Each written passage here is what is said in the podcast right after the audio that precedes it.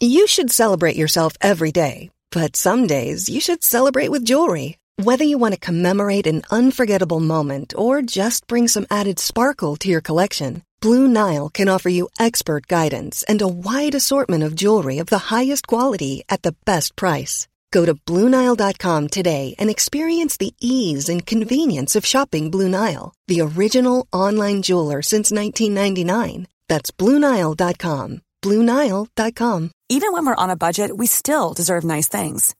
Quince is a place to scoop up stunning high-end goods for 50 to 80% less than similar brands.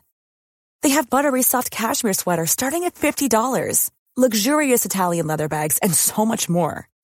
Plus, Quince only works with factories that use safe, ethical, and responsible manufacturing. Get the high-end goods you'll love without the high price tag with Quince. Go to quince.com slash style for free shipping and 365-day returns.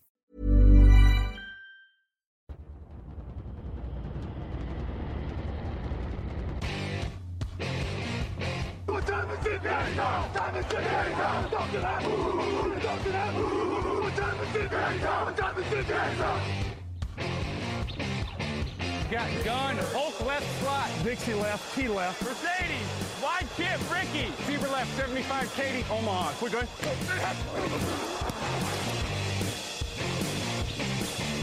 Last play of the game. Who's going to win it? Luck rolling out to the right. Dumps it up to Donnie Avery.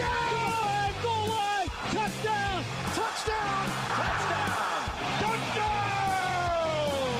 Hello, hello, bonjour et bienvenue à tous dans l'épisode numéro 535 du podcast Touchdown Actuel. Un matin très heureux de vous retrouver pour un nouvel épisode de la saison NFL 2022. À mes côtés, Lucas Vola est là. Bonjour Lucas. Salut Alain, salut tout le monde. Je, je suis le mardi, là, j'ai un peu perdu mes repères, là, j'avoue. Ah bah on fait tourner les effectifs. hein. J'ai Ouais. vu que tu avais une dispo le mardi, j'ai fait allez hop, on s'engouffre dans la brèche, on, on fait tourner un petit peu. Euh, D'autant que Movember pour l'occasion, Lucas, est, à- est affûté de la moustache. J'essaye, j'essaye. hein, c'est un petit look de Mexicain, moustache euh, gracias, comme on m'appelle. C'est vrai, c'est vrai que toi t'as les cheveux pour aller avec, donc euh... c'est- il y a ça aussi, tu vois. Moi, j'assumais pas, j'avais gardé un peu de barbe parce que comme je suis chauve, juste la stache est chauve, tu vois. C'était Oui, un peu, fait- ça fait- ça, ça fait vite un peu euh, euh, Gérard Jugnot. Euh, Grégory Richard, Grégory Richard s'esclaffe, même s'il est un tout petit peu jaloux des moustaches, il nous l'a dit en antenne. Bonjour Gérard, bonjour Lucas, bonjour à tous. C'est pas vrai parce que Gérard Jugnot, il a pas assumé, il a pas tout rasé en vrai. Ah, c'est ça. Ça fait pas, ça fait pas tout à fait ça. Bon, bref, ça va bien, Grégory? Bah, très bien, très bien. Habitué du mardi, donc du coup, normalement, j'ai un peu plus de repères que, le, que Lucas. mais, euh, sur J'espère toi, être, euh, être au rendez-vous, être, être digne de confiance. C'est ça, Greg, il est à la maison, là, il joue sur son terrain, euh, tout, tout se passe bien. Messieurs, on va parler des Dolphins qui clapotent comme jamais, des Chargers qui sont pas foudroyants, des Bengals qui sont mordants et des Vikings qui sont conquérants. Oui, j'ai tenté des jeux de mots sur tous les noms d'équipes. Encore plein de choses dans cette semaine 9. Le débrief de la semaine, c'est parti. Actu, analyse, résultat, toute l'actu de la NFL, c'est sur touchdownactu.com.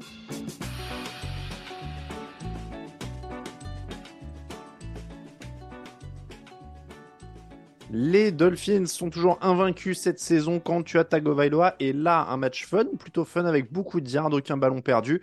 Les Bears ont eu deux fois le ballon dans les huit dernières minutes pour égaliser ou passer devant. La défense des Dolphins a tenu. Est-ce qu'il faut s'inquiéter que les Dolphins aient été accrochés ou est-ce qu'il faut se féliciter qu'ils passent encore? Lucas, pour ta, je sais pas ta première sur le mardi, mais en tout cas pour ton Non, mardi. c'est pas ma première, mais c'est vrai que c'est c'est assez rare, donc euh, c'est gentil de me donner la parole en premier. Euh, Est-ce qu'il faut s'inquiéter pour les Dolphins? Non, je pense pas. Je pense pas qu'il faille s'inquiéter. Euh, ils ont quand même tenu. euh, alors même s'il y a une, quand même une, une passe interférence défensive un petit peu qui a pas été sifflée, qui est un peu scandaleuse quand même sur sur Chase Claypool. Euh, mais euh, mais non, ils ont tenu. Ils ont surtout marqué beaucoup de points. Tu l'as dit, tu as Tagovailoa euh, était là. Le duo de, de receveurs est encore toujours très impressionnant. Moi, ce qui m'impressionne beaucoup euh, du côté de Miami, c'est notamment le coaching staff et les, jeux appelés euh, du côté de Miami qui permettent de mettre ces joueurs-là dans les meilleures conditions pour performer. Et on le voit, le résultat, c'est 35 points. Alors oui, il y a beaucoup de points qui sont encaissés. Mais bon, si on arrive à marquer plus de points que l'adversaire, c'est ma première porte ouverte de la soirée, messieurs, c'est cadeau. On gagne les matchs. On gagne les matchs en effet. Le but de l'année grecque, c'était de voir si l'attaque pouvait gagner des matchs quand ça s'emballe, quand il y avait un peu plus de rythme, quand il fallait marquer des points. De ce côté-là, le contrat il est plutôt rempli. Oui, alors c'est sûr qu'il y a toujours cette éternelle problématique du côté de Miami, euh, c'est que si on prend le verre à moitié plein, on se dit en effet, comme tu l'as dit en intro, que Tagovailoa, euh, en effet, en tout cas, ça, continue de bien tourner euh, quand il est là. Certes, on pourra dire qu'il y a Hill, il y a Waddle, mais en tout cas, il n'y a pas de perte de balle non plus, donc ça c'est quand même assez intéressant face à une bonne défense de Chicago malgré tout, enfin une bonne défense habituellement des Bears, hein, même si elle a été un petit peu dépassée contre la passe sur ce match-là. Après, c'est sûr que si on prend le verre à moitié vide, on dira que le jeu au sol euh, était un petit peu peut-être un petit peu moins ronflant malgré la, récente addition de, Jeff Wilson. Et euh, c'est là où il faudra voir éventuellement pour la suite, parce qu'on parle, on parle désormais de playoff pour Miami. Mais en tout cas, euh, oui, c'est bien. Ils peuvent jouer sur plusieurs registres, ou défensifs ou offensifs. Là, comme l'a dit Lucas, ces dernières semaines, c'est plutôt au niveau de l'attaque que ça arrive à faire la décision côté Dolphins. Tua Tagovailoa est à 21 sur 30, 302 yards, 3 touchdowns, aucune interception. Tyreek Hill est encore à 143 yards sur 7 réceptions avec un touchdown. Aucun sac, on parle peu aussi, mais Teron Armstead hein, faisait quand même partie des grosses recrues et il aide bien à tenir, euh, cette ligue. On, revient là-dessus, mais Lucas, tu le disais bien, euh, il marque des points et finalement on voit qu'il n'y a pas tant d'équipes qui arrivent euh, régulièrement cette année-là. Donc c'est aussi pour ça qu'on n'est pas inquiet, c'est qu'ils arrivent à gagner, ils arrivent surtout à marquer des points régulièrement. Oui, c'est ça. Ils arrivent à, ils arrivent à, enchaîner, à mettre des points, comme tu l'as dit. Et c'est vrai que cette remarque sur la ligne offensive, euh, elle, est, elle est très juste parce qu'on n'en a pas parlé. Mais tout de même, on voit. Alors, on le savait, tu as Tagovailoa, euh, c'est un quarterback qui, pour le coup, a souvent et a régulièrement eu la capacité à lancer rapidement. Alors, pas toujours très bien, mais c'est de mieux en mieux. Mais il a, il a souvent eu la capacité à lancer rapidement. Sauf que là, en plus, il a une ligne offensive qui lui laisse beaucoup, beaucoup de, temps, en tout cas, qui lui donne euh, du temps, et ça, ça le rend encore meilleur, et ça rend cette équipe-là encore meilleure. Je suis pas tout à fait d'accord avec Greg quand il dit que le jeu au sol euh, était, était un, défaut de cette attaque-là. Je sais pas s'il a été aussi fort que ça, mais j'ai trouvé que l'arrivée de Wilson, alors que c'était que son premier match, qu'il était là que depuis quelques jours, euh, a tout de même été, été un bon point. On voit que, que, que le coach a réussi à, à l'utiliser, et en même temps, ils, ils viennent du même endroit, donc c'est plus facile. Donc en effet, tout ça mis bout à bout, ça donne une attaque qui arrive à marquer des points de manière régulière. Et comme tu l'as dit Alain, en NFL euh, cette saison, c'est pas euh, quelque chose qui est courant, donc, euh, mm. donc tant mieux pour eux. Greg, il y a le potentiel entre la passe et ce jeu au sol qui commence à prendre, non quand même d'avoir une des attaques les plus régulières et complètes. Oui, tout à fait. Alors encore une fois, je, je, ne dis pas que ce sera forcément, je suis mal exprimé dans ce, par ce biais-là. Je je dis pas que ce sera forcément toujours mauvais du côté de, du côté de Miami, mais il n'y a pas eu forcément de coup de boost. Après, si ça permet en tout cas à Miami, il jouait jusque-là en comité, mais du coup avec un comité un peu plus restreint, parce que forcément il y avait un peu moins de, il y avait quelques petits soucis de blessures, notamment ces dernières semaines, et un peu moins de joueurs pour, pour entourer notamment euh, Ryan Mustert. S'il y a un peu plus d'alternance, tant mieux, mais voilà, c'est vrai que là j'ai quand même l'impression qu'on on a un style de jeu du côté de Miami qui est un peu ça passe ou ça casse dans le domaine aérien, et c'est plus dans cette optique-là où ça m'inquiète, mais euh, mais euh, le jeu au sol peut progresser, mais ça reste, ça reste relativement, ça peut en tout cas à terme être relativement équilibré malgré tout. La défense est un peu moins bonne cette année, elle est un peu moins bonne sur ce match. Peut-être qu'on sent aussi la perte de, Brian Flores. Mais Bradley Chubb arrive, trois euh, pressions sur le quarterback, un plaquage. Mm. Greg, je te vu aussi les épaules. Toi, tu n'es pas trop inquiet pour cette défense, visiblement? Euh, bah alors forcément, alors c'est toujours un peu à mettre en, en parallèle, on va dire, avec Chicago, dont on parlera sans doute dans, quelques petites secondes, mais c'est vrai que Miami a, a, pour le coup, là aussi, je vais peut-être plus m'intéresser au sol. Euh, c'est vrai qu'on les avait vus notamment un peu souffrir, on les a déjà vus souffrir cette saison face à des quarterbacks mobiles. J'ai souvenir d'un match, bah, le fameux match de deuxième semaine de saison régulière contre Baltimore, où ils avaient beaucoup de mal à stopper Lamar Jackson. C'est pas les premiers, mais euh, ils avaient beaucoup de mal à stopper Lamar Jackson contre la course. Et là, en effet, pour réussir à stopper Justin Fields, ça a été extrêmement compliqué. Après, euh, voilà, dans le domaine aérien, Lucas en parlait, il y a quand même quelques phases où on a vu, on a vu Chase pour ses débuts avec les Bears. Mais euh, voilà, il y a, y a d'autres semaines où ce sera mieux. Je pense qu'encore une fois, c'est une équipe qui peut jouer sur différents registres, qui peut être relativement, euh, qui peut avoir un profil un peu caméléon. Donc euh, voilà, encore une fois, c'est des victoires qui sont bonnes à prendre. Euh, tout ne rassurera pas sur le contenu, mais en tout cas, je suis pas spécialement inquiet ni en attaque ni en défense plus que ça là, au sortir cette semaine. Bon, donc en résumé, Miami, c'est quand même plutôt du sérieux, c'est quand même plutôt solide, et ça va être, euh, voilà, Greg hoche la tête pour dire oui, donc ça, ça me rassure. Et, et Lucas, c'est du sérieux, Miami, dans cette conférence AFC. Évidemment, c'est peut-être un cran en dessous de Kansas City et Buffalo, mais ça va être, euh, ça va être là en playoff. Quoi. Oui, oui, ça va être là, ça va être là en playoff. Euh, c'est ce qui, ce qui serait déjà une, une, amélioration pour eux. Alors oui, ils sont dans une, dans une conférence pas forcément évidente. Ils sont dans une division aussi pas forcément évidente avec Buffalo, euh, les Jets et les Patriots. Un simple, simple petite chose sur Tua pour peut-être conclure. peut-être sa prochaine étape, c'est tuer les matchs. on l'a vu, il y a, il y a ce, cette passe sur, sur Jalen Waddle en toute fin qui, qui lance un petit peu, un petit peu trop courte. S'il y a touchdown là, ils se font, ils se font pas peur du tout. Euh, et, peut-être tuer le match euh, à ce moment-là, se donner un petit peu plus d'air, euh, même s'il fait un très bon match, hein, mais c'est peut-être la, prochaine progression. Et il tue le match, ça fera des bons titres, tout ça, tout ça. Les... Du côté des Bears, alors là, je me tourne vers Greg. Parce que moi, bah, Greg, c'est l'expert draft. C'est pour ça que je me, tourne vers toi. Hein, je te préviens d'avance. Depuis un an et demi, il y a des mecs qui essayaient de faire jouer Justin Fields comme Tom Brady, alors qu'en fait, c'était Michael Vick depuis le début. On nous l'avait caché. bah écoute, c'est ça, mais, mine de rien, c'est un peu, euh, c'est un peu le, parallèle que, je voulais un petit peu lancer avec ce que je disais par rapport à, Miami et la sortie contre Baltimore. On a l'impression que Chicago, il commence à être un peu dans cette mode ces dernières années d'installer un style de jeu, euh, un petit peu comme on avait fait au début avec Lamar Jackson à Baltimore. On le fait un petit peu moins, enfin aujourd'hui on le fait peut-être un peu plus de circonstances chez les Ravens, mais en tout cas c'était beaucoup plus marqué lors des premières années de Jackson, je trouve, dans le Maryland. Euh, c'était la même situation aussi avec Jalen Hurts à Philadelphie. Enfin, je pourrais en citer énormément comme ça. Mais voilà, on, voit que le jeu sol du côté de Chicago fonctionne avec Khalil euh, Herbert ou, euh, ou, ou, David Montgomery, pardon. On, a on a un quarterback mobile, encore une fois, qui a globalement peu de receveurs, même on attend de voir un petit peu comment Chase Claypool va s'intégrer. Autant essayer de miser sur des forces, surtout que le pass pro, surtout le pro que, surtout que le pro, avec les mots dans le bon sens, c'est mieux, de Chicago a pas mal de soucis cette saison. Autant limiter ça, euh, partir sur une identité vraiment clairement identifiée en attaque et sur du jeu au sol vraiment euh, agressif. Et en attendant, ça, a souvent marqué euh, les, attaques du côté de Chicago, hein, beaucoup plus que les quarterbacks, ça j'apprends rien à personne. Donc euh, autant rester dans cette identité-là. Et Justin Fields, il est, comme un poisson dans l'eau. Et comme par hasard, ça coïncide avec deux ou trois semaines consécutives où Chicago non seulement avance, mais en plus marque des points et reste dans le coup jusqu'au bout. Il n'y a, pas toujours la victoire au bout, mais en tout cas, c'est une équipe qui est beaucoup plus prise au sérieux, notamment offensivement. 178 yards au sol pour Justin Fields, c'est un record NFL en saison régulière pour un quarterback. C'est euh, ça bat un record de Michael Vick. Hein, C'était pas innocent que je lance ce nom-là. Euh, Lucas, non seulement c'est efficace d'avoir choisi euh, enfin une identité claire, on va dire, mais en plus, bah, c'est fun, non, à regarder Justin Fields là. Ah, très clairement, très clairement. Euh, j'étais le premier à, demander de la constance du côté de Justin Fields euh, il y a quelques semaines déjà. J'attendais à ce qu'il se fasse euh, au moins deux matchs d'affilée. Comme le dit Greg, il est quasiment à trois là depuis ce match face face aux Patriots. Et en effet, la comparaison que, que, faisait Greg pour moi elle est juste et, c'est un peu ce qui ce qui m'est venu à l'esprit quand j'ai regardé ce match-là. Ça ressemble beaucoup à du Lamar Jackson. Alors peut-être pas visuellement, mais en tout cas dans le style parce que bon, c'est deux joueurs qui ont des, morphologies notamment différentes, mais dans le style de, de jeu et dans le style de, de de, quarterback euh, qui sont euh, running back autant quarterback quasiment. Euh, c'est très similaire et c'est très fun à voir, surtout quand ça marche. il met un très beau touchdown, tu l'as dit, il dépasse les 170 yards largement au sol.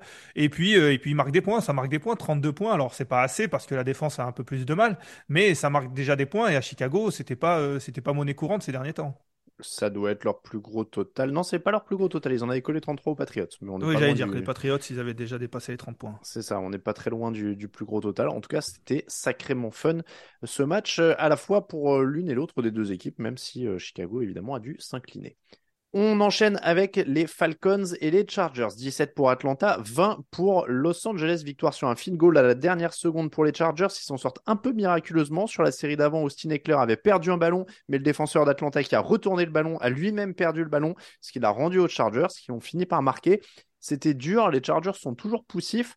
Est-ce que c'est ça maintenant, les Chargers? Alors, je ne sais pas maintenant, mais cette saison, c'est une équipe à la vingtaine de points, pas très enthousiasmante il est passé où le Justin Herbert qui envoyait des missiles qui, euh, qui, passaient pour plus de 300 yards par match, qui était, euh, qui était enthousiasmant on a, J'ai l'impression qu'on a perdu un peu ce joueur-là, Greg. Bah, euh, on se répète un peu depuis le début de la saison, à mon sens, mais je pense que c'est aussi lié à sa condition. Je suis pas sûr qu'on ait affaire à un Justin Herbert 100% de ses capacités depuis le début de la campagne. Hmm.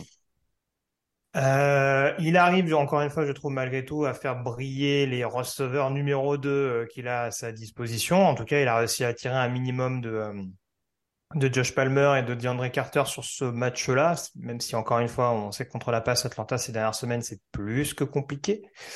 Euh, mais, euh, mais oui, oui, je te, je te, je te rejoins globalement. C'est sûr qu'après, euh, c'est une attaque qui peut apparaître un peu, apparaître un peu caricaturale, en effet. Il y a beaucoup de screens à destination d'Austin Eclair. Il y a un jeu, en effet. On retrouve pas forcément la même dynamique, le même enthousiasme qu'on avait pu voir notamment ces derniers mois, symbolisé notamment par ces quatrièmes tentatives euh, tentées par Brandon Staley. C'est sûr qu'il n'y a, pas ce même mélange du côté des Chargers. Il y a, il y a quelque chose qui semble s'être un peu euh, euh, cassé, un certain rythme qui a du mal à être trouvé. Mais encore une fois, j'aurais du mal à être sévère avec Justin Herbert parce que encore une fois, il n'a pas un casting autour de lui qui est à 100%. Il l'est sans doute pas lui-même non plus. Et il y a une ligne offensive qui a beaucoup changé aussi depuis le début de la saison. Donc, euh, voilà, je pense qu'il va falloir composer avec ces Chargers-là, qui vont être un peu clopin-clopant dans la course pour les playoffs. Mais c'est une équipe qui aura quand même sa chance, je pense, euh, dans la course en mois de janvier. Ils, sont, à 5 victoires, 3 défaites. Herbert n'a tenté que 3 passes en profondeur. Il est à la plus basse moyenne de sa carrière en termes de profondeur des passes tentées. Donc clairement, il a l'air blessé quelque part. Est-ce que tu vois d'autres raisons possibles, notamment dans les choix de jeu, euh, Lucas, à cette attaque qui ronronne? Je pense que les choix de jeu, à mon avis, sont directement impactés par la condition d'Herbert. Euh, Greg l'a dit, euh, allé à un peu un, play calling assez différent par rapport à l'année dernière. Et je pense que c'est directement impacté euh, sur cette condition-là. On, le voit euh, de temps en temps. Alors, ce n'est pas forcément le cas sur ce match-là, mais on a pu voir ces dernières semaines. Brandon Staley, il a toujours dit Moi, je mets le ballon dans les mains de mon meilleur joueur et je lui fais confiance pour passer, notamment sur les quatrièmes tentatives. On a pu voir ces dernières semaines des quatrièmes tentatives tentées à la notamment. Et, alors, est-ce qu'il estime que Herbert n'est plus son meilleur joueur parce que parce que il est, plus à 100% Je sais pas, mais en tout cas, je pense que c'est directement lié. Ceci étant dit, je pense quand même que c'est assez drôle l'image qu'on a de certains joueurs euh, dans certaines situations quelqu'un comme Herbert, euh, s'il n'avait pas eu cette hype de l'année dernière, on, dirait bah il est pas bon et oui il joue blessé, mais il joue tous blessés. Là on lui laisse un petit peu de mou quand même. Je trouve qu'en NFL, euh, si on joue, on joue, si on joue pas, on joue pas. C'est alors peut-être qu'on n'est pas à 100%, mais s'il est sur le terrain, c'est que il est normalement euh, à même de, de, de, tenir sa place et il faut qu'il soit jugé comme n'importe quel joueur. alors peut-être certainement, mais j'ai l'impression que tous les quarterbacks jouent tous blessés ou ils ont tous un petit peu quelque chose.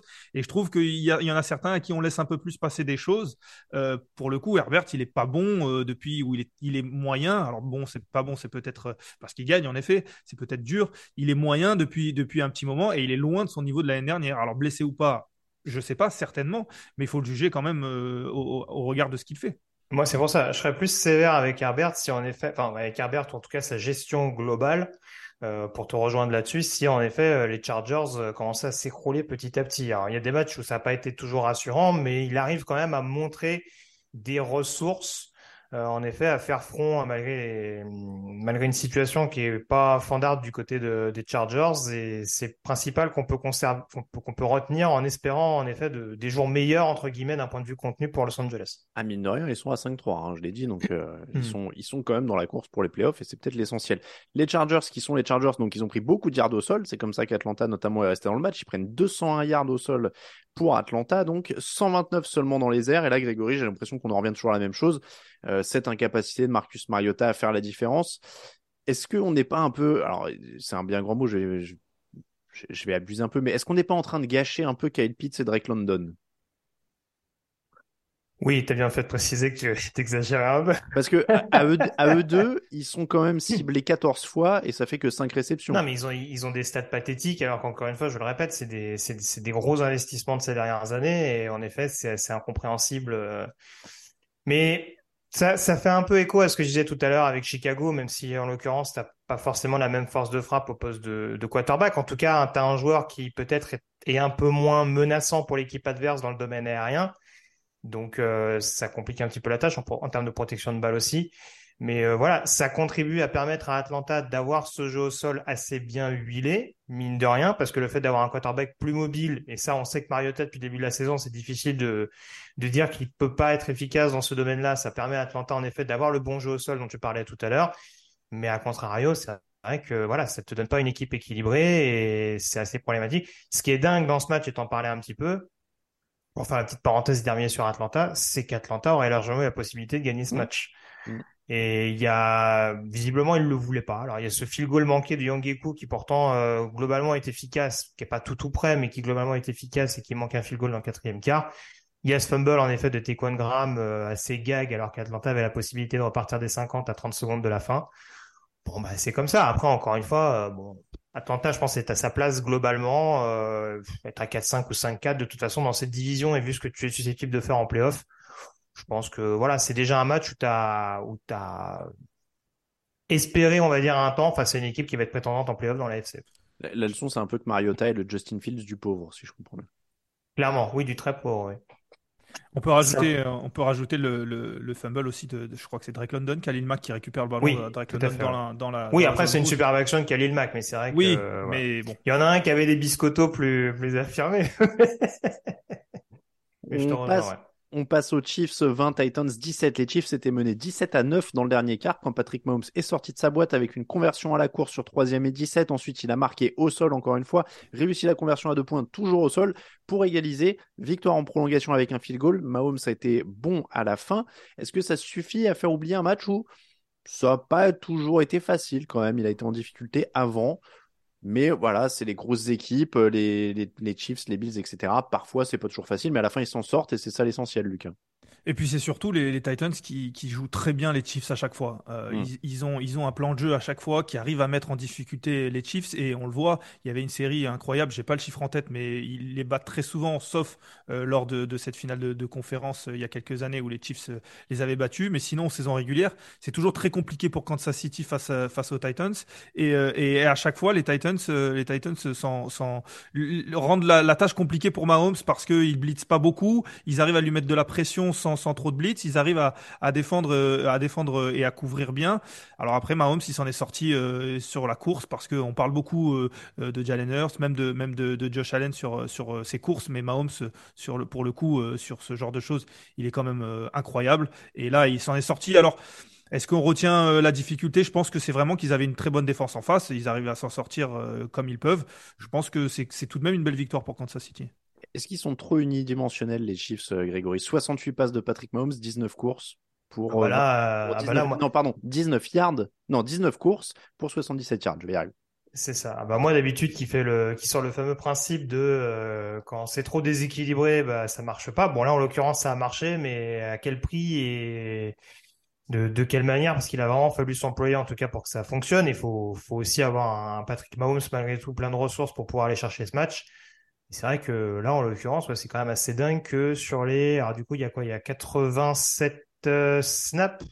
Si je sais compter à peu près du côté de Kansas City, 74 actions où c'est mmh. Mahomes qui, qui est directement concerné à la passe ou à la course. Donc, c'est vrai parce que, je, dis 77 yards au sol, mais il y en a 63 pour Mahomes. Hein, donc, ça fait plus 14 pour les autres. Hein.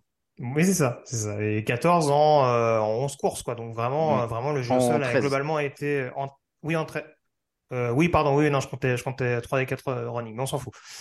Mais euh, oui, oui, ça a globalement été très très bien annihilé par, euh, par, par cette défense de, de, de, Tennessee.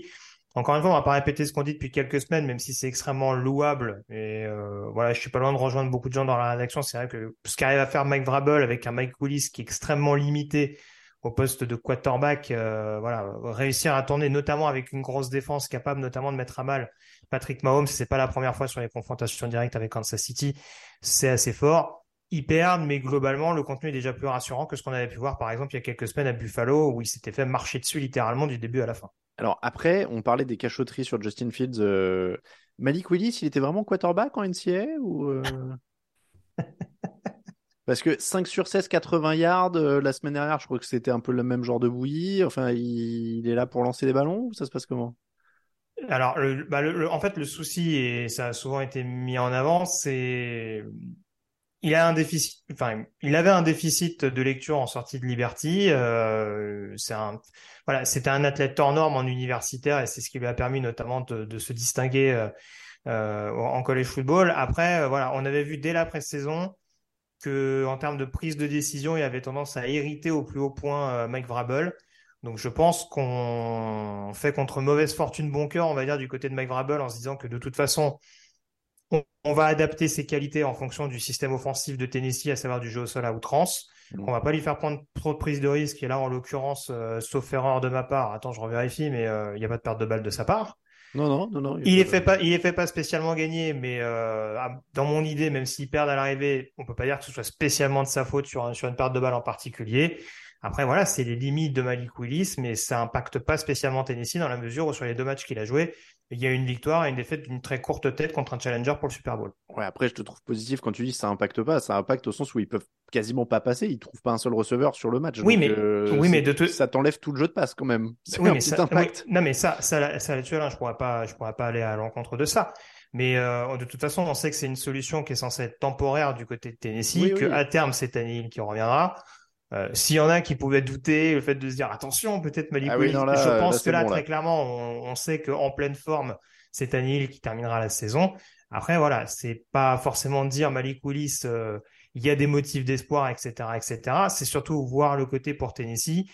On arrive à rester dans les matchs et on n'est pas complètement largué face à un concurrent au titre malgré les limites qu'affiche clairement Malik Willis, notamment dans le domaine aérien. Bah, Lucas, c'est miraculeux quand même quand tu les vois dans ce match, sachant que tu sais qu'ils vont courir. Kansas City sait, qu'ils vont courir, tout le monde sait qu'ils vont courir. Quoi.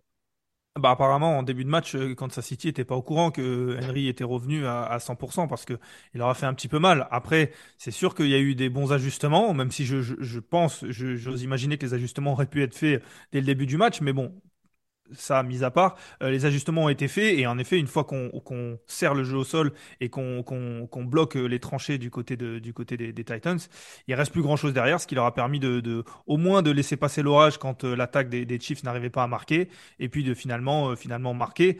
C'est vrai que pour les, pour les Titans, c'est compliqué. Alors on espère le retour de Tannehill et puis cette défense-là, en tout cas, elle peut, elle peut voyager. Ça, c'est ce qu'on a vu en tout cas. Allez, Greg, dernier mot, on avance. Juste pour rappeler, il y a 80 yards à la passe pour Malik Willis, dont alors, je suis pas bon en calcul du coup, mais euh, ça fait à peu près 80 pour ces deux tight Donc visiblement, on n'a pas envie de lancer euh, trop écarté pour Malik Willis. Donc euh, voilà, je pense qu'une fois qu'on a réussi à identifier ça aussi, ça l'a encore plus isolé sur ce match-là. Bengals 42, Panthers 21, c'est le carton de la semaine. 5 touchdowns en première mi-temps, 35-0 à la pause, game over, bonne journée. Euh, on va pas avoir un milliard de choses à analyser là-dessus. De toute façon, il n'y a qu'une mi-temps de jeu, hein, grosso modo. Après, il y a un gros garbage time. La bonne nouvelle, c'est quand même qu'on a retrouvé du jeu au sol pour Cincinnati. 39 courses, 241 yards, dont 153 pour Joe Mixon avec 4 touchdowns donc à la, course pour lui, plus un touchdown à la réception, parce que c'est lui qui en marque 5 en plus. Euh, pour le reste, Joe Bureau fait tourner les receveurs. T. Higgins a 7 réceptions. Tyler Boyd en a 5. Aiden Hurst en a 5. Et ben voilà, pas, de problème de. Est-ce que l'absence de Jamar Chase, quasiment, ça leur a dit tiens, on a ce mec là, Joe Mixon, ce serait bien de l'utiliser, Lucas? Je sais pas si c'est ça, parce que Chase n'était pas là la semaine dernière, je crois, et qu'on n'était pas sur le même résultat. Ceci étant dit, en effet, c'est bien d'avoir retrouvé euh, Mixon. On le disait, même quand ça gagnait euh, depuis le début de la saison, on se disait que c'était peut-être un des, un des bémols, le point noir, parce qu'on le sait, il a été important l'année dernière dans leur run euh, jusqu'au Super Bowl. et là, ils l'ont retrouvé, et puis en plus, en plus de le retrouver, ils l'ont vraiment mis en confiance. C'est-à-dire que dès qu'ils pouvaient, Joe Burrow et, le coaching staff et le, play calling, dès qu'ils pouvaient le, le mettre dans les bonnes situations, dans les bonnes conditions pour marquer. Euh, il y a des touchdowns, tu l'as dit, il met 4 touchdowns au sol, c'est ça? Euh, Il y a des touchdowns, ils auraient très bien pu donner à, quelqu'un d'autre ou c'était des touchdowns faciles. Ils ont voilà fait en sorte de, le mettre lui pour, euh, pour reprendre la confiance. Ils reprennent et ils retrouvent un, Joe Mixon un petit peu comme l'année dernière. Ça fera du bien à cette attaque-là, même sans Jamar Chase et surtout quand Jamar Chase va en revenir. Zach Taylor, je crois qu'il avait Joe Mixon dans son équipe fantasy hein, cette semaine. J'ai pas osé. Au niveau des choix de jeu, Greg, impressionné par le coaching de Zach Taylor? Toujours. Toujours, c'est important, de, important de le rappeler euh, à quel point euh, même les erreurs de coaching euh, peuvent réussir des choses assez impressionnantes en NFL. Non, blague à part, tu l'as dit, il n'y a pas grand-chose à dire sur ce match-là. En effet, je pense que c'est l'adversaire qui tombe au bon moment en plus, dans une situation où en effet c'est mieux, vu les, circonstances, de relancer ton jeu au sol. voilà, ça fait deux matchs de suite à la maison, parce qu'il me semble que Cincinnati jouait à l'extérieur la semaine dernière. C'est le deuxième match de suite à la maison où Cincinnati s'éclate. Alors certes, c'est face à une, équipe d'AFC, euh, d'NFC Suite, pardon, qui est très en difficulté défensivement, en tout cas sur les lignes arrière. Mais là, en tout cas, ça a été globalement un, récital euh, pendant toute la première mi-temps. Euh, défensivement, ils ont annihilé PJ Walker, qui, je crois, à la mi-temps avait autant quasiment autant d'interceptions que de, que de passes complétées. Petite statistique marrante, à la mi-temps, les Bengals avaient 35 points, les Panthers avaient 32 yards. Ouais, et puis on peut, on peut tous les faire comme ça. Je crois qu'il y a, il y a trois passes complétées, deux interceptions et, et, deux interceptions sur la mi-temps. Donc il y a quasiment autant, comme le disait Greg, d'interceptions que de passes complétées. Il, il, est à 3 sur 10 pour 9 yards et deux interceptions. PJ Walker. Alors il a, été, il a été confirmé en tant que titulaire pour le prochain match, hein, je vous le dis d'avance. Tant qu'à faire. Alors que pourtant, alors, ça veut rien dire parce que du coup le match était joué. Euh, pas une mauvaise rentrée de Baker Mayfield. Hein. Je me permets d'enchaîner parce qu'encore une fois, on n'a pas dit. Je pense qu'il n'y a pas grand chose à retenir sur ce match-là, euh, notamment côté Bengals. Euh, vu qu'il y avait deux classes d'écart. Mais oui, Baker Mayfield qui, monte, qui, se reprend un petit peu quand même, on va dire, dans le, dans le garbage time de la deuxième mi-temps. Et on confirme PJ Walker. Bon, pourquoi pas. Écoute, on n'a pas spécialement envie de surfer sur une dynamique du côté de Carolina. On avait juste envie que, que PJ Walker euh, arrête de creuser un peu le trou. Après la dynamique Baker Mayfield dans le garbage time. Euh... ah non, mais c'est pas ce que je dis. Mais bon, euh, confirmer un PJ Walker qui est en dessous de tout à Cincinnati, moi je, moi, je peux l'entendre. Hein, mais bon. On est, je pense qu'on est pas loin de la, pire équipe de la ligue. Hein. Il, joue Atlanta la semaine prochaine. Hein. Baker Mayfield, il peut lancer les, les yeux fermés. Hein. Euh, vu les corners, ça passe. Hein. Mayfield, il est dans la Sam Darnold zone maintenant. Il fait des bons garbage time pour essayer de garder un ah. job. Mais... Les Saints 13, Ravens 27. C'était le match du lundi soir. Victoire tout en maîtrise des Ravens. Jamais inquiété dans ce match. Ils ont construit plusieurs longues offensives bien construites pour marquer trois touchdowns. Beaucoup de courses, un peu de passes, rien de forcé ça monte en puissance, mine de rien, parce que Baltimore, il y a eu ces problèmes de remontée au début de, la saison, mais là, ça fait trois victoires de suite, et ça fait un match plutôt complet. Euh, Lucas, je te vois euh, hocher la tête quand je dis qu'il monte en puissance. Oui, c'est exactement, exactement le sentiment que j'ai eu. Et puis, euh, tu l'as dit, cette attaque qui, a, qui a bien performé, notamment en début de match, avec de longs drives, des drives construits, et je trouve d'autant plus impressionnant cette performance-là qu'elle a été sans, sans leur tight Andrews, qui, qui, est pour le coup, on le sait, vraiment le, le meilleur ami de Lamar Jackson, notamment quand il faut passer. Euh, alors Bateman n'était pas là non plus, mais il est un petit peu moins important dans, le système, alors que Andrews, lui, pour le coup, euh, est très important et il, n'était pas là. Et euh, pour le coup, les Ravens n'ont quasiment pas eu trop de, problèmes offensifs. On le sait, en face, il y avait pas mal de blessés. Un petit peu, c'est un peu un, euphémisme désormais de dire qu'il y a des blessés du côté de, des Saints, mais quand même, la performance offensive est là et, et c'est de bon augure parce que la défense va aussi mieux. J'ai presque envie de dire que tout va bien du côté de Baltimore, pas loin. Tout va bien, Greg? C'était bah, un plan de jeu plus adapté. On parlait du plan de jeu des Bears tout à l'heure. Là, ils ont dit on n'a pas beaucoup de receveurs, on repart au sol. Hein. Il y a 40 courses pour 22 passes. Oui, c'est ça. Bon, on voit quand même. Alors, c'est sûr qu'il n'y a qu'une réception sur ce match-là, mais en tout cas, on, voit en tout cas qu'il commence à être pression en zone rouge. Malgré l'absence de Marc Andrews, on essaye d'impliquer un petit peu plus euh, le rookie Isaiah Likely, euh, l'autre tight end de, cette équipe. Donc ça, c'est pas forcément une mauvaise chose si Lamar Jackson a besoin de trouver des, des cibles pour conclure les drives. Euh, après, c'est vrai que globalement, vous avez pas mal, enfin, vous avez globalement tout dit, je trouve, sur Baltimore. C'est vrai que tout n'est pas rassurant semaine après semaine d'un point de vue contenu, mais en tout cas, ça gagne du côté des Ravens et on sait que c'est une défense qui peut faire mieux, on sait que c'est une attaque qui peut faire mieux. Donc, euh, donc ça reste à voir. Sur ce match-là, globalement, tout a été bien maîtrisé de A à Z. Euh, malgré les circonstances, malgré les absents, il y a une, une, défense qui pour le coup a commis aucune fausse note. Euh, une attaque qui, encore une fois, malgré les absents, a su, a su composer et, euh, réaliser un ball contrôle excellent. Donc euh, voilà, sans faire de redite, c'est, c'est bon signe. Je pense qu'ils vont batailler quand même avec Cincinnati jusqu'au bout dans la mm. FC Nord. Ça va être un adversaire redoutable pour les, pour les Ravens, surtout qu'ils vont rejouer à Cincinnati d'ici la fin de la saison. Mais euh, ça va être une équipe à aller chercher Baltimore quand même. Tu parlais de la défense, en effet, Justin Houston, deux sacs et demi à 33 piges, Roquan Smith qui fait ses débuts et qui va aussi monter en puissance, je pense qu'on s'inscrit là-dedans. Donc c'est quand même euh, c'est quand même plutôt pas mal. Ils, ont des airs d'équipe la plus complète de la division. En plus, quand tu regardes Cincinnati, qui peut avoir des trous d'air ou parfois oublier son jeu au sol ou bon après il faudrait que les, les, receveurs reviennent. C'est pas tout à fait la même physionomie. Oui, même les running back, hein, parce que bon, Kenyan Ray qui fait deux touchdowns sur ce match-là, mais on espère toujours, je pense, du côté de Baltimore, le retour en forme de J.K. Dobbins notamment. Les Saints, c'est trop court en défense, notamment avec les blessures, parce qu'il leur manquait deux cornerbacks. En attaque, je ne sais même pas s'il faut encore mentionner qu'il manque Michael Thomas, qu'il manque Jarvis Landry, qu'il manque tout le monde. Et au final, ça fait un, Alvin Kamara bah, un peu esselé.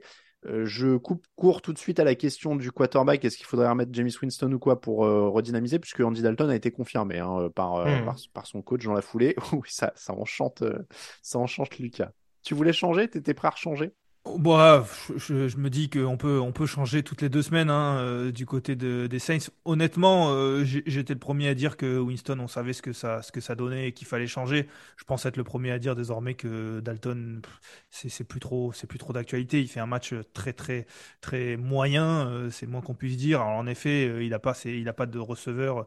Il, manque peut-être ses deux, deux, receveurs principaux. mais bon, ça, ça c'est dur à voir. C'est dur à regarder en tout cas.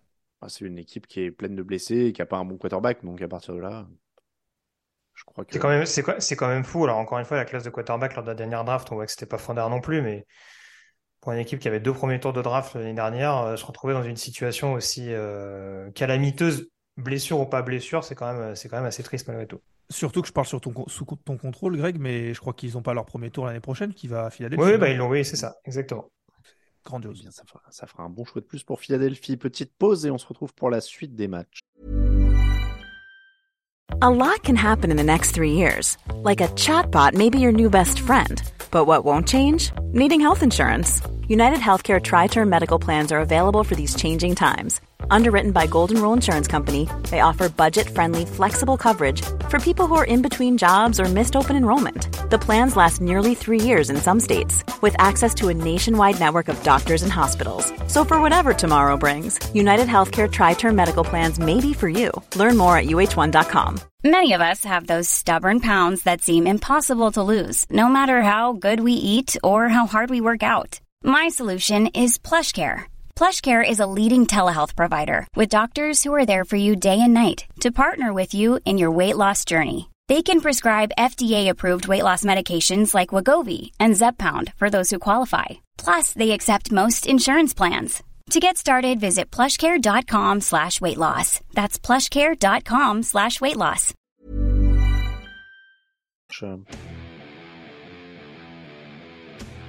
Actu, analyse, résultat, toute l'actu de la NFL, c'est sur touchdownactu.com.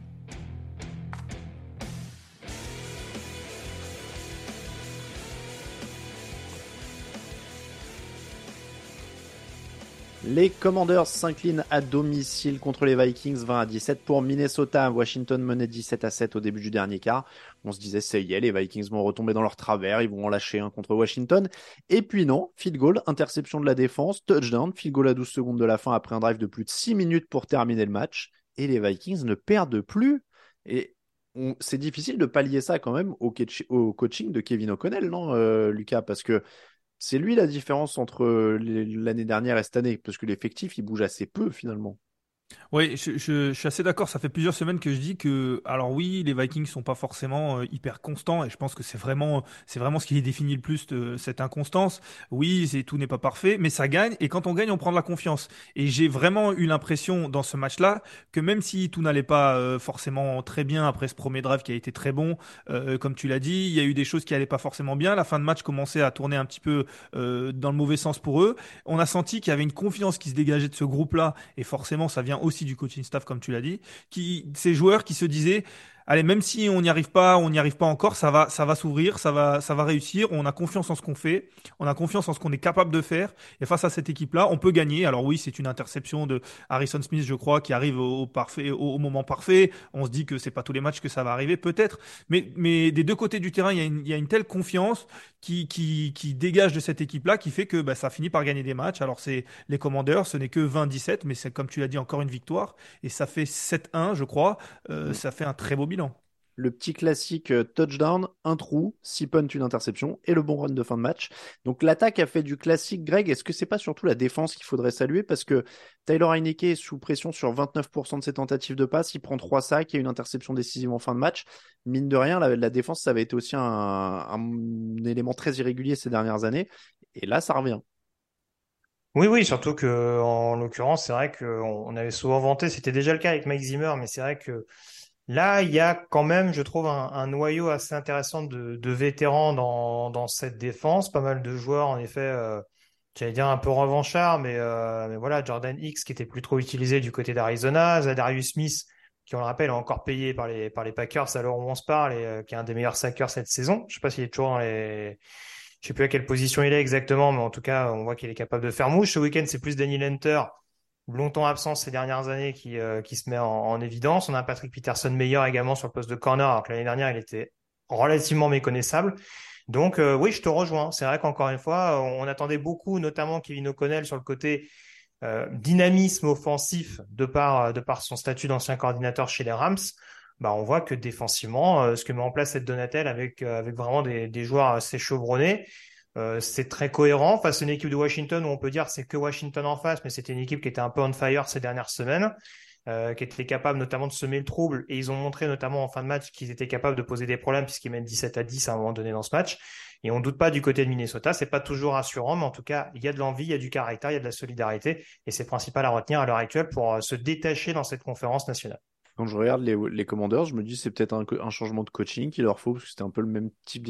L'effectif est pas immonde du côté des, des Commanders, c'est pour ça qu'ils sont dans ce match aussi. Euh... Ouais, je pense qu'il manque. Euh il te, il te manque quand même des, des playmakers, hein. je trouve. Ouais, ouais, bah forcément, ça c'est ça c'est une évidence, mais euh, ouais. Ah, mais tu vois des sur la sur la euh... ligne, même même sur les lignes arrière en défense, je trouve qu'il il manque ce il manque ce joueur justement euh, sur certaines lignes qui là là, là il y a je sais même pas si alors Chase Young est revenu à l'entraînement, mais il me semble qu'il a pas joué sur ce match-là. Ouais, il a pas joué. Ouais. C'est ça. Donc, euh, enfin, en tout cas, j'ai pas souvenir de l'avoir vu. Ça me rassure. Mais euh, voilà, faudra voir éventuellement quand il revient. Mais oui, de toute façon, il manque, il manque globalement une ce, ce, cette solidarité, comme je disais, du côté de Minnesota, on a du mal à l'avoir à Washington, notamment parce qu'il manque peut-être cette, cette, petite touche en plus du côté de Washington. Après, ça, ça peut venir en effet du coaching, je te rejoins. Bon, ils sont plombés par les pénalités. Il y, a une, il y en a une qui annule une interception qui aurait tué le match. Il y en a une qui mmh. prolonge le dernier drive des Vikings.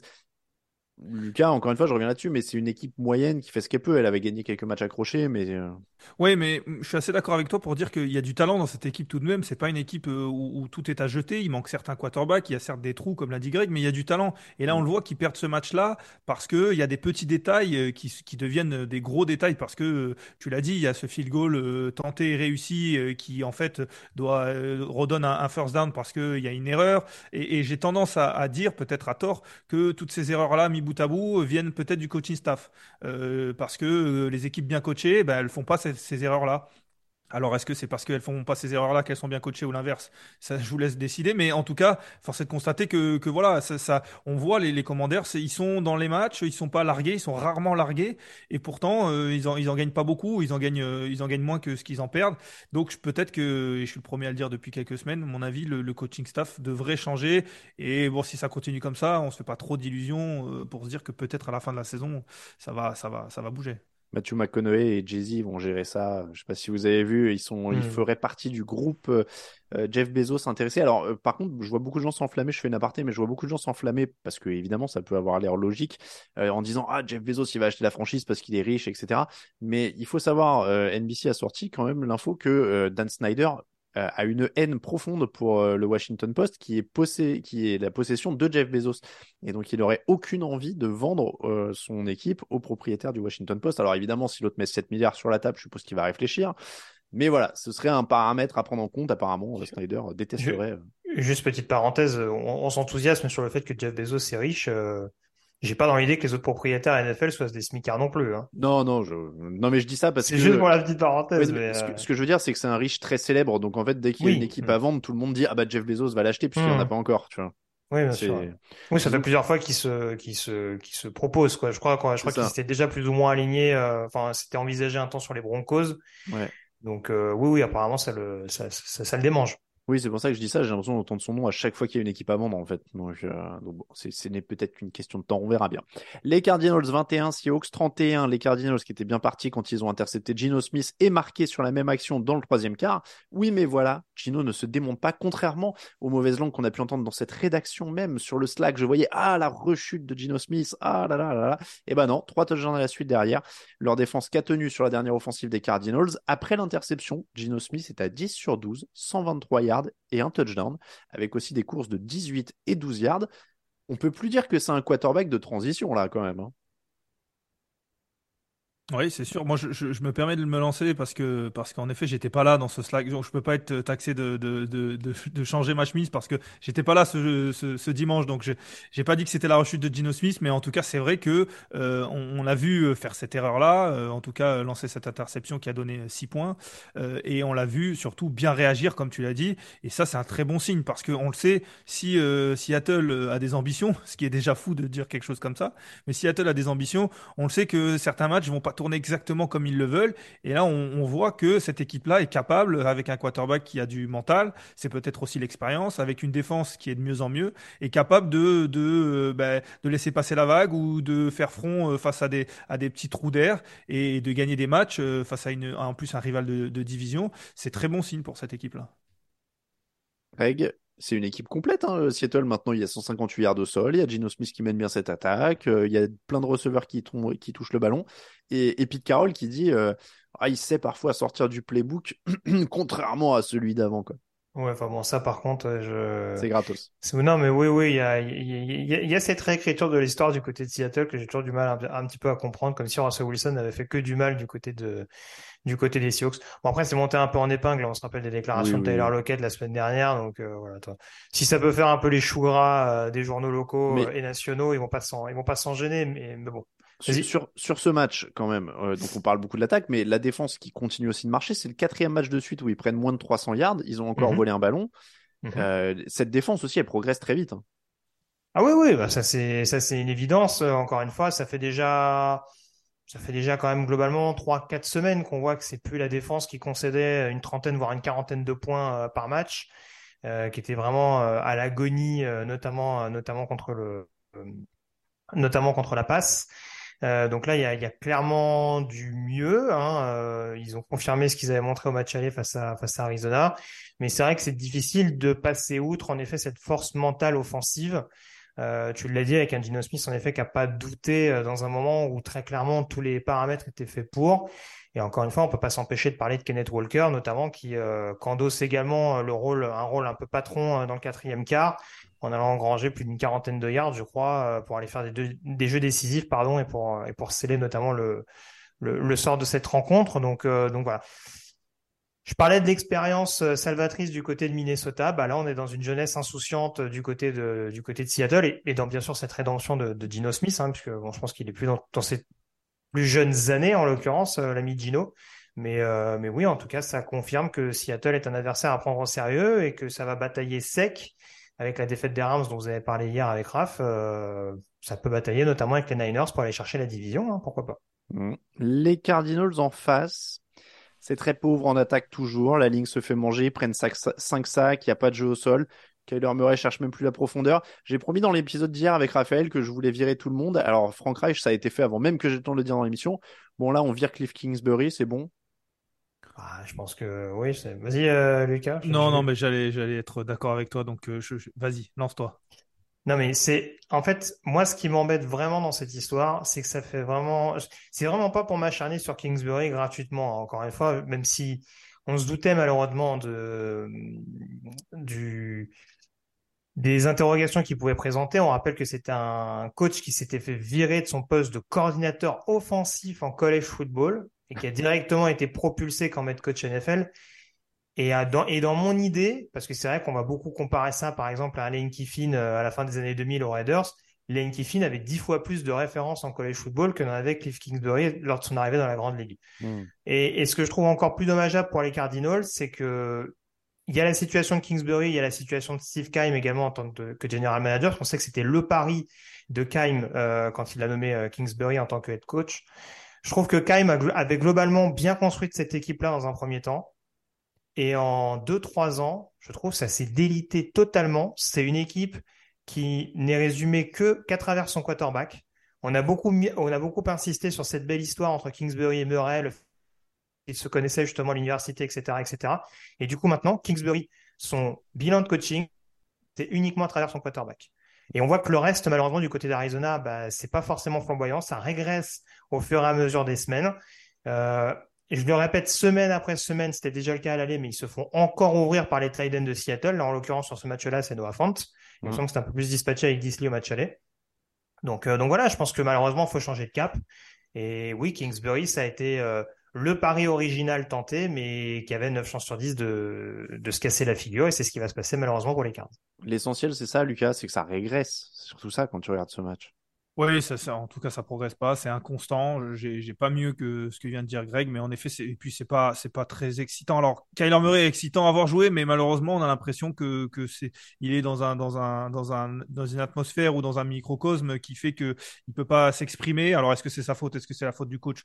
Je sais pas, mais en tout cas, euh, c'est, presque, c'est du gâchis presque. C'est une équipe de fulgurance, presque, Arizona. C'est une équipe de highlight. Ouais, de moins en moins, et il y en a de moins en moins en plus. Bah, et oui, oui, oui, je te rejoins. Mais bon, ce que tu vas retenir à la fin de la saison, c'est le, le fumble retourné de, de Simmons contre Las Vegas et le catch Mm. à, à une main de DeAndre Hopkins. Malheureusement, il n'y aura pas grand chose d'autre. Eh bien, en parlant d'équipe de fulgurance, Jaguars 27, Raiders 20. Pour la troisième fois de la saison, les Raiders ont compté 17 points d'avance et ils ont perdu.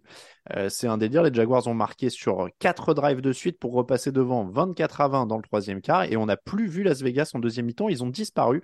Seulement 4 first down en deuxième mi-temps. Qu'est-ce qui s'est passé? Est-ce que euh, Doug Peterson a trouvé des ajustements magiques? C'est-à-dire que vraiment, genre, il a annihilé l'attaque adverse après la pause parce qu'il a trouvé un ajustement incroyable. Euh, ou alors il y a disparition totale. Qu'est-ce qui se passe avec cette équipe de Las Vegas quand elle mène? Si on une savait, si on le savait, je pense qu'on serait coach, on serait coach de Las Vegas. Mais c'est vrai que, en tout cas, euh, il- c'est c'est c'est assez. euh, c'est, je dirais pas prévisible, mais en tout cas, euh, Carr s'appuie beaucoup sur sur Adams. Alors euh, quand il est, laissé libre ou quand il est tout seul ou quand euh, Adams arrive à faire euh, du Adams, ça marche bien, notamment comme en, début de match. Puis après, en effet, quand il y a des ajustements, je sais pas s'ils sont magiques, mais il y a des ajustements un peu simples de se dire bon ben on va essayer de, serrer la vis sur Adams et puis on a l'impression que Carr continue inlassablement de, viser euh, le receveur qu'il connaît, le receveur qu'il estime être sa cible préférentielle et puis ça donne ça donne des attaques euh, et ça donne des drives du coup qui sont qui sont gâchés et ça donne très peu de points à l'arrivée. Je sais pas, voilà, je sais pas qu'est-ce qui se passe, mais en tout cas, en tout cas, McDaniel, c'est un peu décevant. Et décevant, lui qui arrivait pour être, pour être euh, le, gourou offensif. En tout cas, c'était, c'était comme ça qu'il était du côté de, des, des Patriots. Euh, il a du mal à faire, euh, à faire du bon travail avec pourtant une équipe, si on met aller la ligne offensive un petit peu mise à part, une équipe où il y a du talent offensivement. Ils étaient en playoff l'an dernier quand même. Et ils ont rajouté Davante Adams. C'est ça, c'est ça. Donc euh, il était censé se passer quelque chose. Mais Derek Carr s'est mis à rater plein de passes en deuxième mi-temps. Il court pas assez parce qu'en fait les matchs où il gagne, c'est des bons matchs de Josh Jacobs aussi euh, en général. Donc Greg, ils auraient dû faire quoi? Ils auraient dû courir plus? Ils auraient dû. Qu'est-ce qu'ils auraient dû faire? Bah déjà, oui, ça me paraît, ça me paraît être la base déjà de courir un petit peu plus quand tu as un tel avantage et que t'as pas non plus une équipe en face de toi. Alors, les Jaguars contre la course cette saison, c'est pas non plus catastrophique. Hein, faut pas non plus les faire passer pour une équipe qui, ouvre des boulevards. Euh, je les trouve plus intéressants contre la course que contre la passe cette année en défense. Mais bon, tu as moyen d'assurer un peu, de, un peu de ball control et de limiter au maximum euh, ce momentum absolument dingue qui a, qui a permis aux Jaguars de se remettre dans cette partie. Alors, je suis souvent passé pour le gentil du podcast, mais là, j'avoue que j'ai eu des vertiges quand j'ai entendu Lucas nous dire que Josh, Dan- que Josh McDaniels était un peu décevant. Ah, ça fait quand même plusieurs semaines de suite que. Alors, je il met- continue. Il met la barre très très haute quand même là. hein. Je continue. On vire?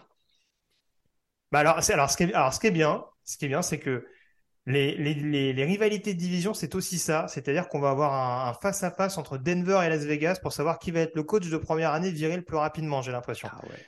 Parce que entre Hackett qui tient pas son vestiaire et McDaniels qui décide de prendre des décisions farfelues, je le répète encore une fois, juste pour terminer sur ton propos, Alain, mais on a affaire, on a affaire sur le papier à un spécialiste offensif. Euh, moi, je veux bien que Davante Adams soit Davante Adams, mais euh, 17 ballons lancés dans sa direction, je pense qu'au bout d'un moment, ça devient un petit peu prévisible. Il y a une ligne offensive qui s'est écroulée littéralement en deuxième mi-temps, alors que pourtant, comme je disais, euh, la ligne défensive des Jaguars, c'est pas forcément toujours leur fort, euh, en l'occurrence. Donc, euh, et, et puis, encore une fois, il y a des prises de décision. Il y a, il y a, il y a des moments où euh, on n'arrive pas forcément à calmer le jeu du côté de Las Vegas, où, euh, où on continue de se dire, alors c'est- peut-être l'ère de Las Vegas, on se dit, allez, on flambe, on y va quand même, euh, All in. allons, allons-y, euh, vivons Surtout euh, que c'était à Jacksonville, je crois, en YOLO, plus. quoi. Ah oui, c'était à Jacksonville en plus. Oui, c'était à Jacksonville.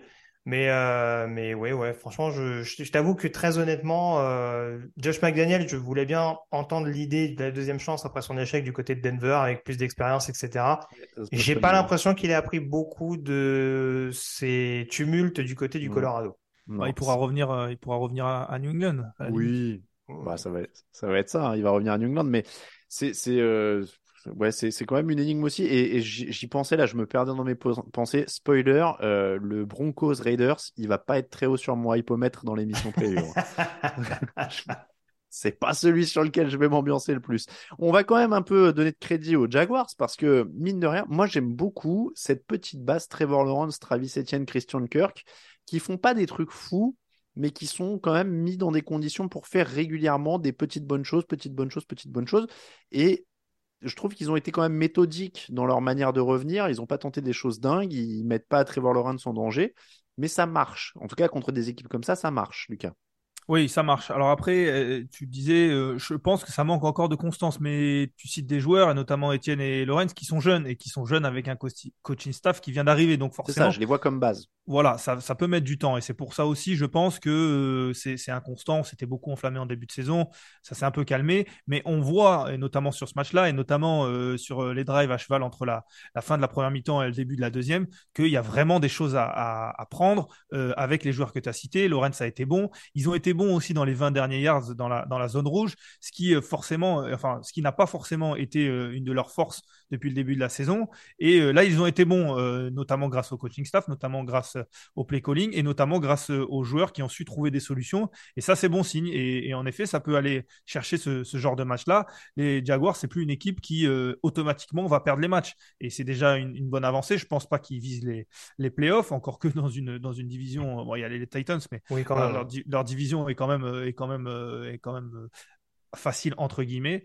ils vont pouvoir accrocher des matchs et c'est déjà une année de, progression. Il va falloir que ça continue, mais c'est bon signe. Trois victoires, c'est déjà pas mal. Travis Etienne, moi je le trouve vraiment plaisant à, à voir jouer. Christian Kerr qui fait aussi des bonnes choses après son gros contrat. Puis il y a la défense quand même. Cinq pressions pour Trevon Walker, un bon Devin Lloyd. Cette cuvée de rookie, elle est quand même très bonne, Grégory, pour l'instant.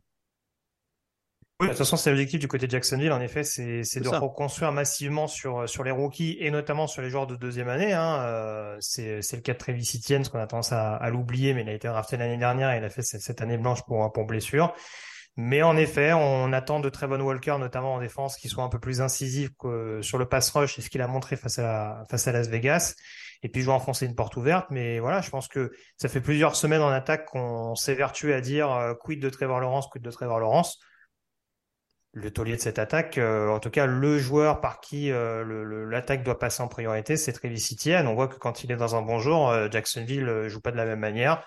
Mm. Donc, donc voilà, tant que Trevor Lawrence n'arrivera pas à rassurer, notamment d'un point de vue protection du ballon ou en tout cas peut-être un peu rythme offensif, je pense qu'il faudra se dire que Jacksonville aura principalement une, une identité au sol et c'est aussi symbolisé par les quelques courses qu'a fait Lawrence sur ce match. Attention quand même, les portes ouvertes, c'est mon credo. Hein. Greg, si tu peux me le laisser, s'il te plaît, ça, ça m'arrange. Merci. Alors, je ne sais pas s'il va y avoir beaucoup de portes ouvertes à défoncer sur le dernier match, mais euh, Patriots 26, ah. Colts 3. Le match hein, où les portes de l'enfer se sont ouvertes. Euh, 3 points, ce qui est probablement la meilleure stat. Euh, 9 sacs encaissés pour les Colts, 121 yards gagnés au total, 0 sur 14 sur troisième tentative. Alors d'habitude, je demande ce qui va pas, mais là, je peux, faut que j'inverse, faut que je demande ce qui est sauvable parce que apparemment rien à Indianapolis en fait. On a la ligne offensive la mieux payée de toute la ligue et, euh, c'est une cata. Euh, Sam Ellinger. Euh... enfin, ils ont pas de mauvaise défense, hein. Ouais. Sur ce match-là, euh, c'est pas vraiment la défense qui est, qui est tributaire. hein, alors, je, on va saluer vite fait les deux défenses, mais honnêtement, vu ce qu'il y avait en attaque des deux côtés, c'était une catastrophe. Non, mais je suis, je suis d'accord avec toi, mais bon, c'est presque triste à dire pour Indianapolis. C'est un match où ils ont jamais espéré alors que j'ai pas eu la sensation que la défense était euh, était vraiment était vraiment mise à mal quoi. Je veux dire même à Ramondre Stevenson ils l'ont globalement ils l'ont globalement maintenu euh, au niveau du jeu au sol. Donc euh, oui de toute façon c'est le même problème en attaque et c'est aussi ça qui fait que bah, c'est pas la première fois qu'on en parle mais voilà les atermoiements offensifs du côté d'Indianapolis ça donnait peut-être un petit peu trop. Et là en l'occurrence quand tu as une prestation aussi aussi infâme que ce soit sur la ligne, sur le jeu de passe ou sur le jeu, sur le jeu au sol, je pense que oui, il y avait une décision qui s'imposait. Je vais reprendre les termes de Raphaël, c'était éclaté, mais c'était horrible. Je me mhm. suis évidemment carré ce match euh, à 19h parce qu'il fallait que ça tombe sur moi. C'était. Moi, je l'ai dit, j'en parlais, je sais plus si c'était avec Raph en antenne hier, mais il y a le punt contré des, par les Patriots là, dans le premier quart ou le deuxième, je sais même plus, en début de match relativement. Hein. ça donne le ballon aux Patriots à 3 yards de la end zone, ils marquent, et je vous jure qu'à ce moment-là, je me dis, on peut arrêter le match tout de suite. Genre, je vous en supplie, on l'arrête. De toute façon, Indianapolis marquera pas 10 points. C'est fini, c'est fini. Je vous en supplie, c'est fini. Et, et la deuxième mi-temps, t'as l'impression qu'elle dure 5 heures, quoi. C'est interminable. Ellinger, je sais pas ce qu'il va aller à la fac, mais il lance comme s'il avait des crampes au bras. Euh, donc, Je te euh, rassure, il n'était pas excellent à Texas. Hein. Il était principalement utilisé au niveau du jeu au sol. Donc, euh, J'en doute pas. Et, donc voilà, c'est une cata. Il n'y a plus de jeu au sol. Il y a un quarterback qui n'a pas l'air prêt. il, y a, des receveurs qui font ce qu'ils peuvent. Il n'y a plus de ligne. Il prend 9 sacs. Mais cata, faut tout raser, hein, franchement. Mais moi, alors, encore une fois, je ne dis pas que ça aurait changé les choses, mais je suis quand même toujours autant étonné. Il y a une information qui me manque, c'est pas possible. Pourquoi on n'a pas tenté Nick Foles du côté de Frank Reich? Oui, alors entre oui, pourquoi on est passé directement de Ryan à ça c'est c'est de ah, oui, à, Ellinger. C'est quand même dingue. Encore une fois, le Super Bowl gagné par les Eagles, c'était il y a déjà 5 ans, on est d'accord. Mais à un moment donné, je veux dire, t'as pas mieux à proposer, surtout dans une situation où tu es quand même un petit peu sur la sellette. Et on rappelle qu'il a fait sauter son coordinateur offensif Marcus Brady il y a à peine 15 jours. Mais, et peut-être tu, que... te dis pas, peut-être que Nick Foles, au moins, ça permettra d'apporter un peu. Non, tu lances Sam Ellinger Attends, dans, dans, dans, une attaque qui était déjà pas qui était déjà pas extraordinaire avec des receveurs qui eux-mêmes sont déjà très jeunes. Mais peut-être que peut-être que Foles, il est euh, il est pas fou, tu vois. On est allé le voir, les gars, le gars, il a fait là, tu vois, j'ai un peu mal. Franchement, j'ai mal au pouce. Je pense que le gamin, il peut s'amuser un peu, tu vois. Laisse-le. Je pense que Falls, il est peut-être moins bête que tout le monde en fait, parce qu'il a vu le désastre arriver, et c'est un désastre. Donc là, ils ont nommé Jeff Saturday. Oh là oui, ça c'est un autre truc. Euh, donc voilà, on en a parlé un peu avec Raphaël, mais je peux, on peut avoir votre avis à vous aussi. Donc Jeff Saturday, qui, dont la seule expérience de coaching est au lycée, euh, avec le, lycée, je sais pas si c'était de ses gamins ou quoi, mais bref, il a coaché un peu au lycée, aucune expérience universitaire, aucune expérience NFL. Euh, et Jeff Saturday et Jim Mercell, propriétaire, en conférence de presse, a dit je l'ai pris parce qu'il n'a pas la peur qu'ont les autres coachs NFL. C'est bien qu'il n'ait pas d'expérience NFL. Ouais, je, je, vous ai pas dit que ça avait du sens, hein, je vous retranscris le truc. Non, non, non, bah je, encore une fois, je, ça, ça, va être l'attaque gratuite, mais est-ce qu'on sait si Jim Marseille était sobre pendant sa conférence de presse? Moi, je, je, un peu, euh, je, reprends, et c'est au crédit de Raphaël hein, qui me dit tout le temps ça, les Colts, c'est les Browns qui ont eu de la chance. C'est les Browns bah, qui sont tombés sur Peyton Manning, tu vois. Bah écoute, on verra si s'ils en auront euh, pour pour la prochaine draft. Bon, après ils auront un premier tour. Il y a fort à parier que lors de la prochaine draft, il y aura un quarterback, hein, à moins qu'il se penche euh, une nouvelle fois sur un Jimmy Garoppolo, par exemple, hein, pour continuer à aligner les quarterbacks vétérans. Maintenant qu'il n'y a plus d'une ligne efficace, il est temps de refaire revenir un franchise quarterback jeune pour lui ruiner la vie. Hein. Euh, la boucle est bouclée, quoi. Tu vois. mais, Quel enfer. Mais bon, c'est c'est quand même triste de voir la déchéance parce qu'encore une fois, et c'est vrai que je te voyais un petit peu sceptique là-dessus quand on en parlait il y a une semaine ou quinze jours. Frank Reich en soi, ça n'a jamais été un mauvais coach à Indianapolis. Mais c'est vrai qu'il a jamais su, je pense, peut-être se réinventer. Enfin, peut-être pas se réinventer, mais ouais, on sent qu'il y a, il y a un moment où peut-être les défaillances offensives lui sont un peu montées à la tête où il a commencé à faire des choix extrêmement, extrêmement problématiques. Euh, peut-être que cette question du poste de quarterback l'a presque hanté. Mais, euh, mais pourtant, c'était globalement, c'était, euh, c'était, je trouve, un bon head coach en NFL. Je pense que ce sera un coach courtisé lors de la prochaine, lors du prochain marché, en tout cas pour les équipes qui, auront des postes à pourvoir. Mais c'est vrai que là, très clairement, je pense que si, je sais pas si c'est Ballard ou Orsay qui ont pris la décision in fine, mais je pense que si la décision a été prise, c'est qu'au bout d'un moment, on sentait que voilà, une équipe qui avait été en playoff ces dernières années, qui les avait loupés l'année dernière et qui repartait sur une mauvaise dynamique très clairement cette saison, ça pouvait que aller euh, dans le mauvais sens, on va dire, pour, pour Indianapolis. Alors le pire, parce qu'il faut parler un petit peu de ce match quand même, c'est que cette nullité extrême des Colts a masqué la nullité offensive des Patriots. C'est ça qui est, génial. Alors oui, grande défense des Patriots. Trois sacs pour Matthew Judon, super défense. C'est les défenses coachées par Bill Belichick. Je pense qu'on n'a pas besoin d'en faire des caisses. Mais euh, Lucas, on a un Mac Jones qui est quand même giga poussif. Euh, ça fait 13-0, je le disais, après le, moment où il y a le, le, punt qui est contré. Il marque son seul touchdown offensif en fait là parce qu'on leur file le ballon à 10 yards de la zone. Ça fait 26 parce qu'il y a un touchdown de la défense euh, dans la deuxième partie du match. Mais s'il n'y a pas toutes les histoires autour d'Indianapolis après ce match, on est tous en train de demander s'il faut remettre Bailey Zappi, non? Clairement, clairement. Déjà, je suis ravi parce qu'on le sait, euh, Alain, à minima, toi et moi, euh, on le sait que si j'avais été là dimanche, euh, ce match-là aurait été pour moi. vu mon, affection pour, pour les Patriots, je, l'aurais pris et j'aurais subi comme tu as subi. Donc, je suis ravi de ne pas avoir fait ce match-là. je l'ai quand même regardé et en effet, ça c'était compliqué. Je pense en effet que la question se pose. Je suis pas sûr. En fait, je suis pas sûr que Mac Jones soit euh, ou que Zappi soit bien meilleur que Mac Jones.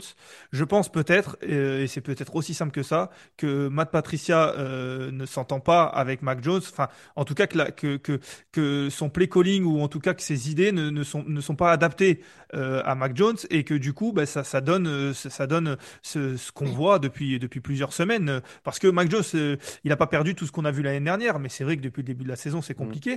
Et quand on voit Zappi, on se dit, mais en fait, euh, pourquoi on met pas ce quarterback là? Je pense que pour l'instant, il a le, il a, on va dire, euh, peut-être la carte de euh, premier tour de draft l'année dernière, 15e choix, 15e choix, je crois, mm. qui pour l'instant le sauve un petit peu.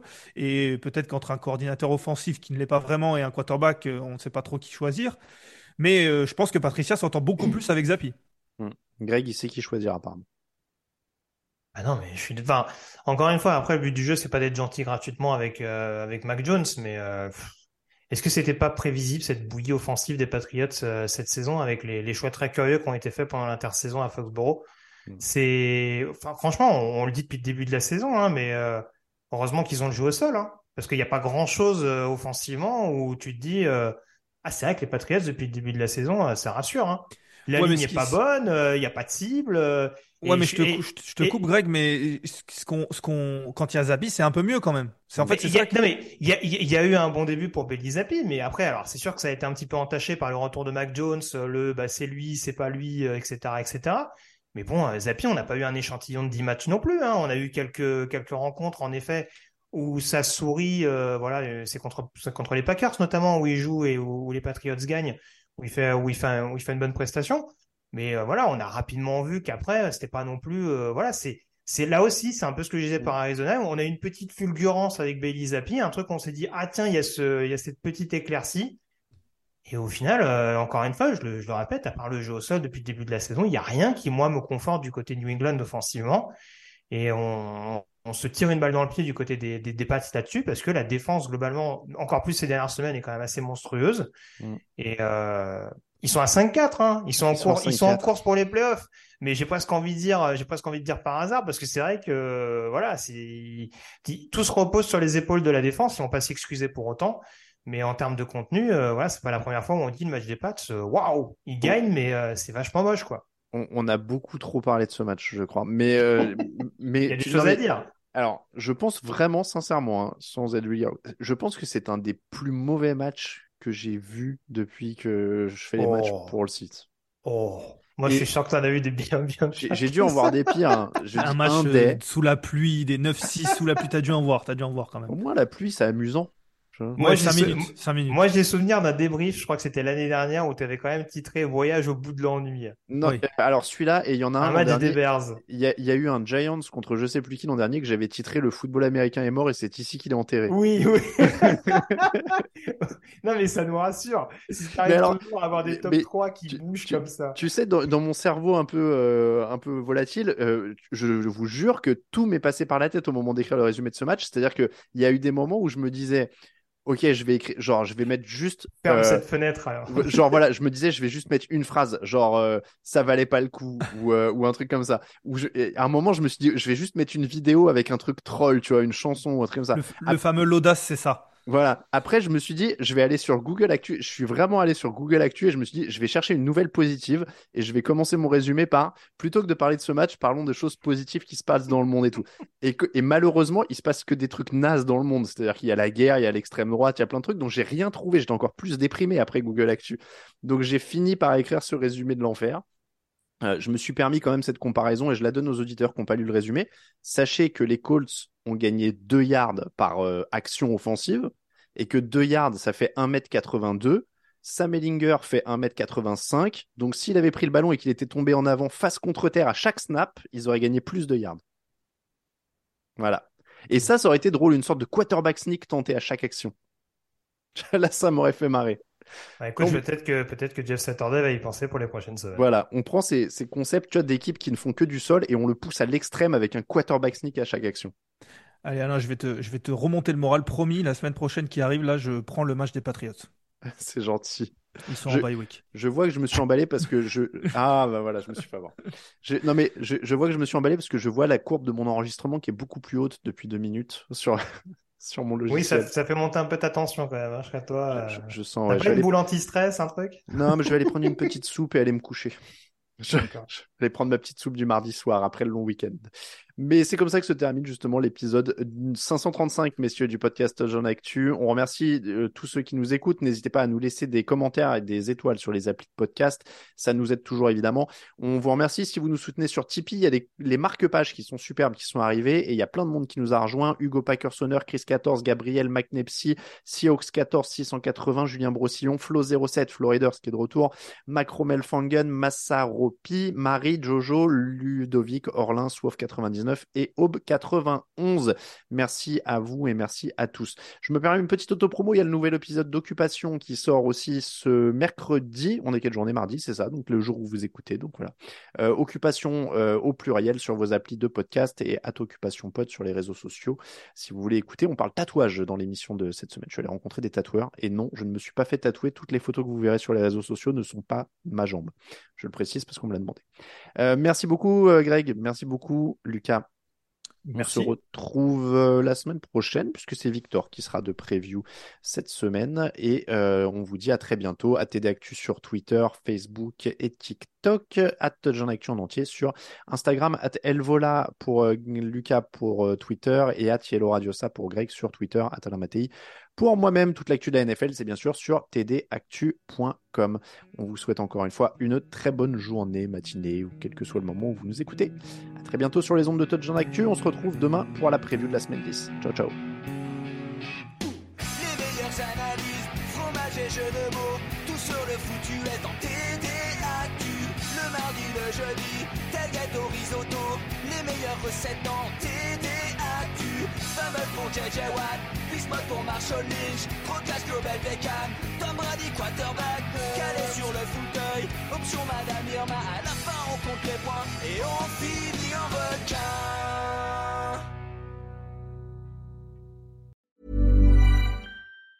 Hey, it's Danny Pellegrino from Everything Iconic. Ready to upgrade your style game without blowing your budget? Check out Quince. They've got all the good stuff, shirts and polos, activewear and fine leather goods, all at 50 to 80% less than other high-end brands. And the best part? They're all about safe, ethical and responsible manufacturing. Get that luxury vibe without the luxury price tag. Hit up quince.com slash upgrade for free shipping and 365 day returns on your next order. That's quince.com slash upgrade. Protect your dream home with American Family Insurance. And you can weather any storm. You'll also save up to 25% by bundling home, auto, and life. American Family Insurance. Get a quote. Find an agent at amfam.com. Products not available in every state. Discounts may not apply to all coverages on an auto or home policy. Discounts do not apply to life insurance policies. Visit amfam.com to learn how discounts may apply to you. American Family Mutual Insurance Company SI and its operating companies American Family Life Insurance Company 6000 American Parkway, Madison, Wisconsin.